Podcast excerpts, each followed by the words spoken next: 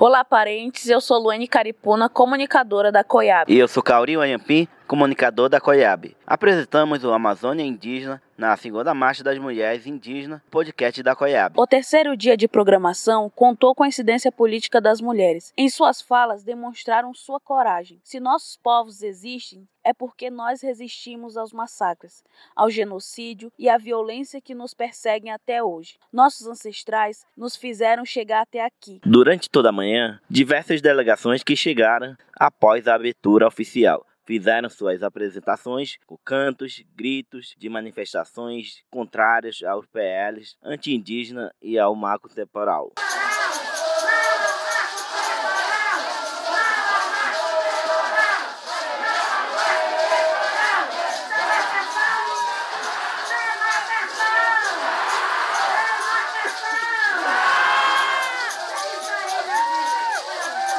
A marcha até a Praça dos Três Poderes, prevista na programação, teve que mudar. Após ampla discussão entre as representantes das organizações, foi orientado que, por segurança das mulheres, a marcha não poderia ocorrer. Por Intebé, coordenadora executiva da FEPIPA e também uma das organizadoras da marcha, explica o motivo das alterações na programação.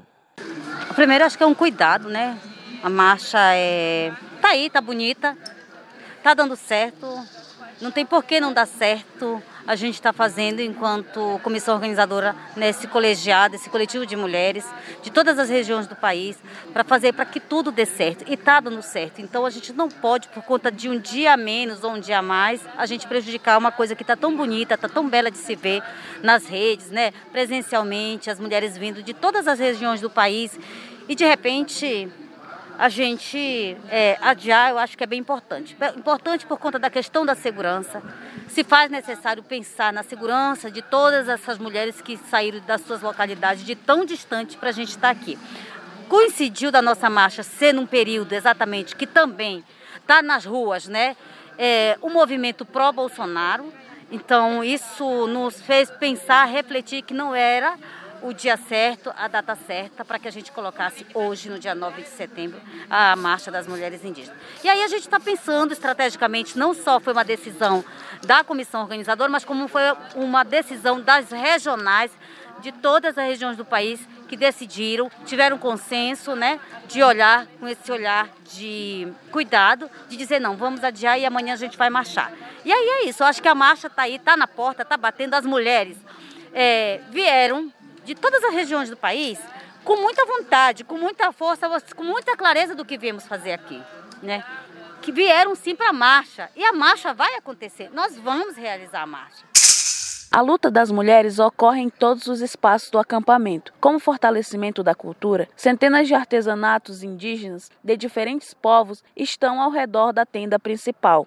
Nossa equipe foi conversar com a artesã Regina do Povo Sateremaué, do estado do Amazonas da Associação da MISME, perguntamos sobre o significado de estar presente na marcha e, ao mesmo tempo, poder expor seus artesanatos. Pois é, né? A gente vem e vê vários artesanatos de vários povos, tem várias etnias, é, é uma diversidade, é muito bonito. Nós trabalhamos mais com semente, eles trabalham mais com, com miçanga, né?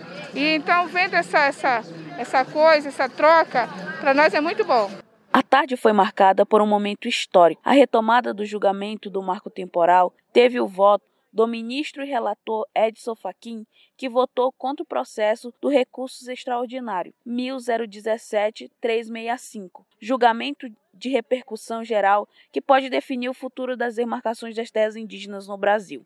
Após o parecer do ministro, os povos indígenas que assistiam atentamente o julgamento pelo telão na tenda principal do acampamento comemoraram. A cacique Kulum Teia, do povo Xoclen, se emocionou ao ver o voto do ministro.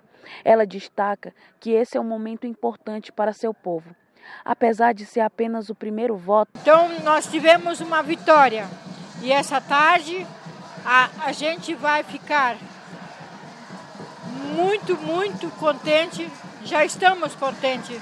Uma emoção muito forte dentro da gente, na nossa alma. Nós todos parentes de todo canto do Brasil estamos aqui esperando essa vitória que está acontecendo.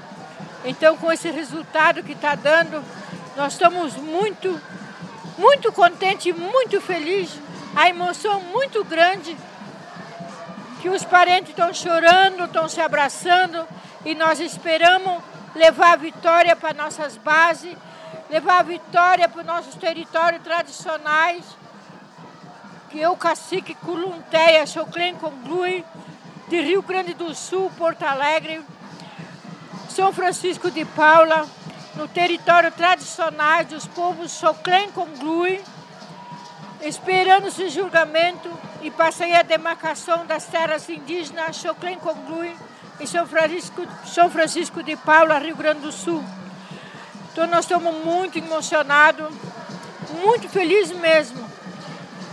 Wanda do povo Itoto, do Amazonas, era uma das centenas de mulheres que estava na tenda acompanhando o julgamento. Com o rosto pintado de genipapo, ela fala da importância dessa conquista e também da luta contínua das mulheres para defender os territórios indígenas porque hoje nós lutamos para garantir a demarcação dos nossos territórios, na defesa dos nossos territórios, porque a gente sabe que o, esse território é o nosso corpo, representa o nosso corpo, representa a nossa cultura, representa a resistência do, dos nossos povos. Né? A, a segurança alimentar dos nossos povos depende desse território demarcado. Então, para a gente é um momento histórico nesse momento é, ver favorável a primeira votação é, no STF. Isso deixa o nosso coração muito alegre, mas a gente está é, na espiritualidade porque ainda teremos muitos desafios, né? Então estamos soando nossos maracás aqui, os nossos cantos sagrados, para que os próximos votos também sejam contra o marco temporal. Esse marco temporal ele não pode passar e nesse momento que a gente vive político, ele é extremamente prejudicial para os nossos territórios. Então, certamente não é esse marco temporal, não a PL 490, e nós estamos aqui resistentes diante de tanta ameaça que nós estamos enfrentando em nosso acampamento. Nós estamos aqui, os nossos rezos e nossos maracás estão soando e certamente sairemos daqui com a vitória, porque o nosso povo é resistente e lutou. São mais de 521 anos de luta e resistência e não é agora que a gente vai desistir. Para fazer o resumo desta tarde de julgamento, a assessora jurídica da COIAB, Cristiane Baré, explica quais os próximos passos.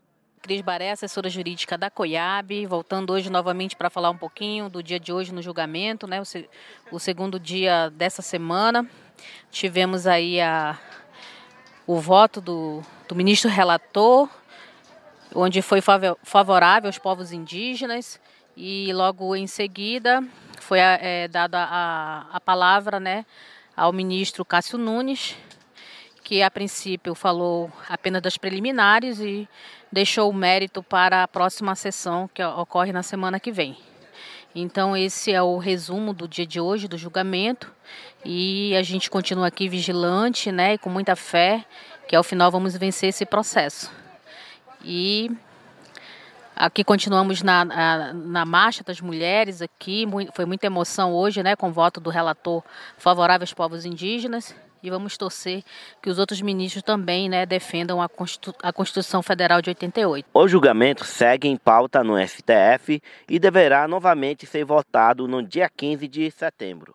Com resultados positivos para os povos indígenas, o dia foi finalizado com rituais e desfiles de mulheres de povos de biomas diferentes. Cada passo é uma conquista. Seguiremos firmes e fortes na primeira linha de defesa. Então é isso. Até mais.